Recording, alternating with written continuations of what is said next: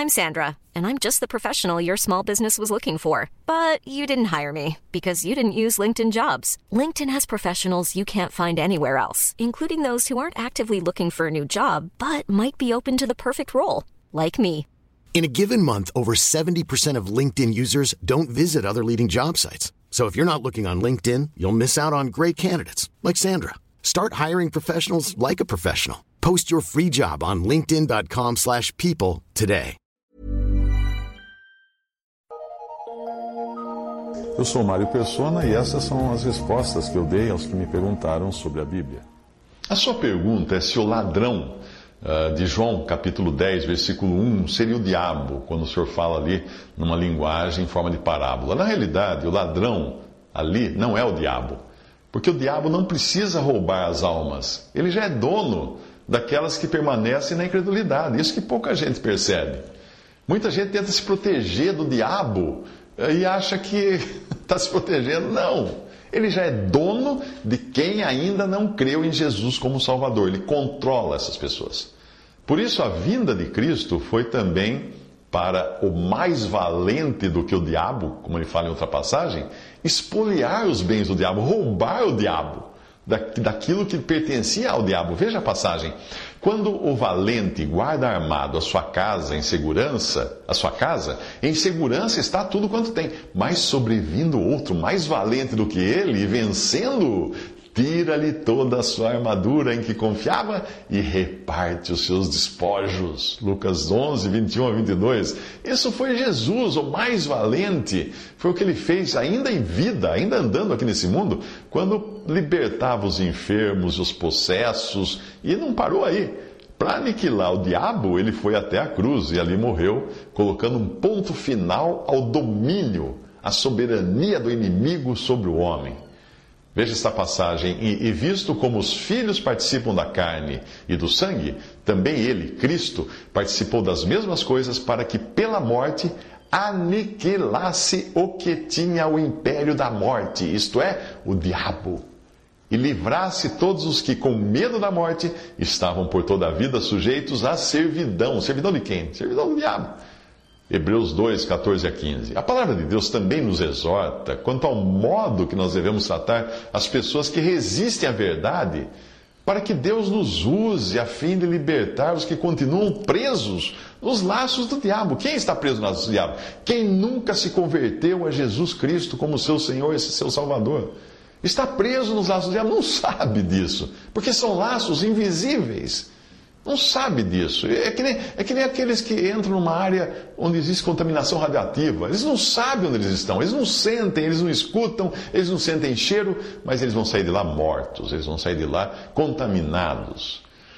Instruindo, veja a passagem, instruindo com mansidão os que resistem a ver se porventura Deus lhes dará arrependimento para conhecerem a verdade e tornarem a despertar, desprendendo-se dos laços do diabo, em que a vontade dele, a vontade do diabo, estão presos. 2 Timóteo 2, versículo 25. Indo agora para a passagem do Evangelho de João, capítulo 10, que foi o motivo da sua pergunta, nós encontramos ali diferentes personagens e situações naquela parábola que o Senhor Jesus conta. Vamos ler a passagem. Aquele que não entra pela porta no curral das ovelhas, mas sobe por outra parte é ladrão e salteador. Aquele, porém, que entra pela porta é o pastor das ovelhas. A este o porteiro abre, e as ovelhas ouvem a sua voz, e chama pelo nome as suas ovelhas e as traz para fora. E quando tira para fora as suas ovelhas, vai adiante delas, e as ovelhas o seguem, porque conhecem a sua voz. Mas de modo nenhum seguirão o estranho, antes fugirão dele, porque não conhecem a voz dos estranhos. Todos quantos vieram antes de mim são ladrões e salteadores, mas as ovelhas não os ouviram. Eu sou a porta. Se alguém entrar por mim, salvar-se-á, e entrará e sairá e achará pastagens. O ladrão não vem senão a roubar, a matar a destruir. Eu vim para que tenham vida e a tenham com abundância.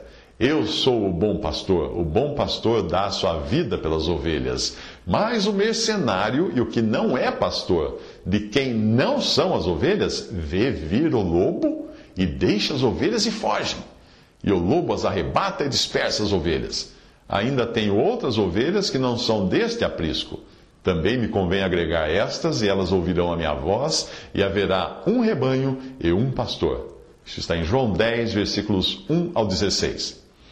Para entender esse capítulo, é importante ler o capítulo anterior também, porque uh, ele, os, as duas, os dois capítulos fazem parte de um único discurso que Jesus fez dirigido aos judeus. O rebanho aqui nessa parábola é Israel, não é a igreja, é Israel. O curral ou aprisco uh, das ovelhas é a lei, que é chamada aqui de aio ou tutor, como um professor particular uh, que uma família rica contrata para educar seus filhos. O papel da lei fica muito claro, então, lendo essa outra passagem, onde ela é chamada assim.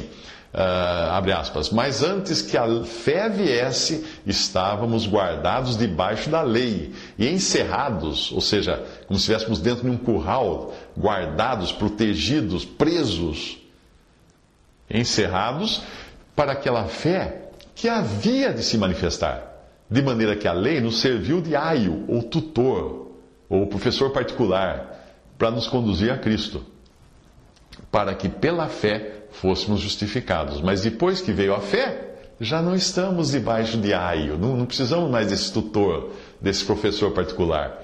Isso, em Gálatas 3, 23 a 25, o apóstolo Paulo está explicando o papel da lei. Esse curral que o senhor fala eh, na passagem do Evangelho possui uma porta, pela qual só pode passar quem tiver as credenciais necessárias. Os profetas do Antigo Testamento deixaram claras quais seriam essas credenciais nas dezenas de profecias que falavam da vinda do Messias. Apenas um que cumprisse todas aquelas uh, profecias seria ungido ou escolhido de Deus, credenciado para entrar no curral pela porta. E foi o que Jesus fez.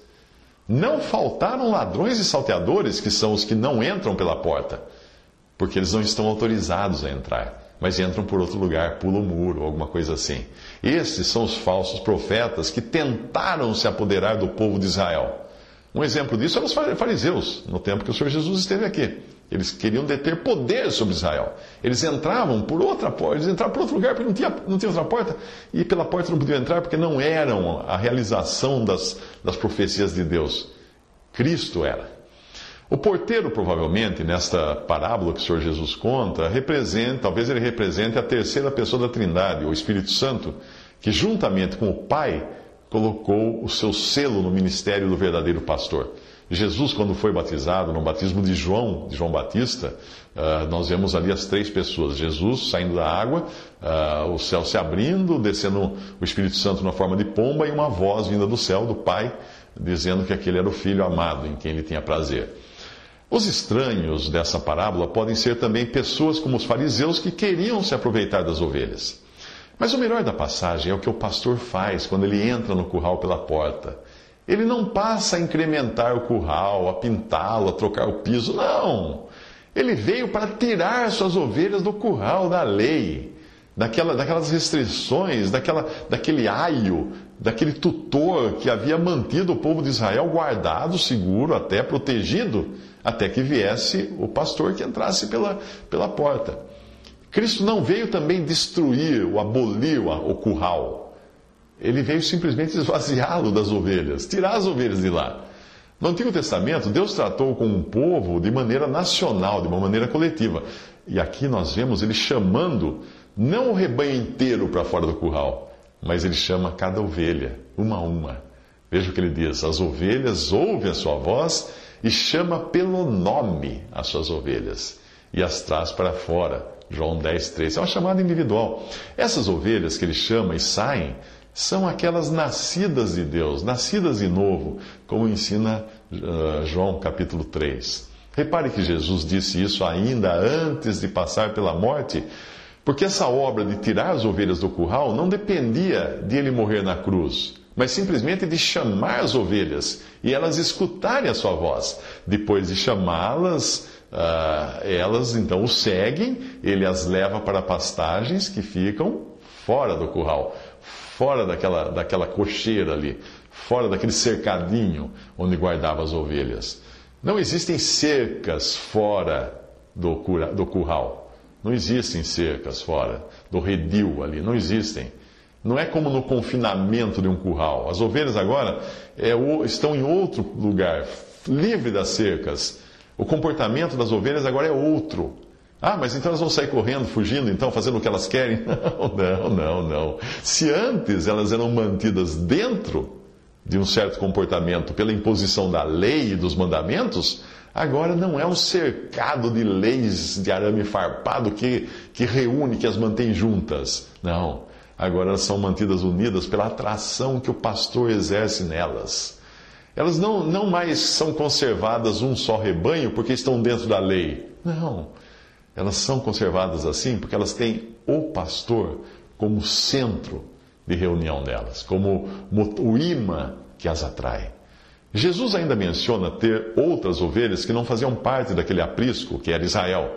E é aí que nós, gentios, também entramos. A passagem diz assim: Ainda tenho outras ovelhas que não são deste aprisco ou desse curral. Também me convém agregar estas. E elas ouvirão a minha voz e haverá um rebanho e um pastor. João 10, 16. Um pouco antes, ele fala de outra personagem que é o mercenário.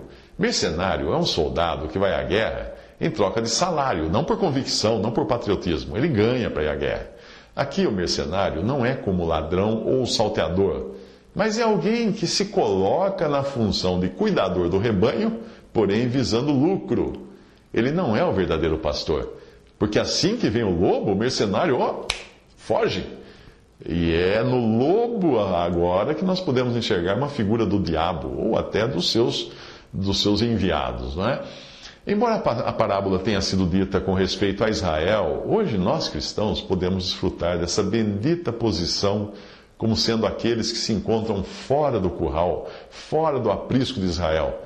Fomos atraídos por Cristo e, e podemos ter agora somente a Ele como nosso centro.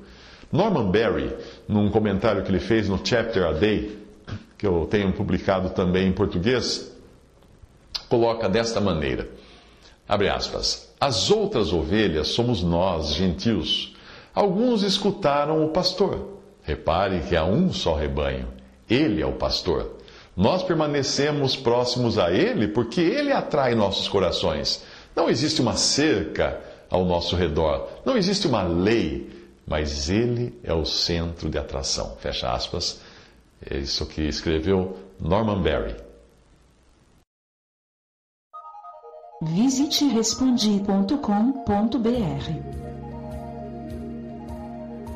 Visite 3minutos.net.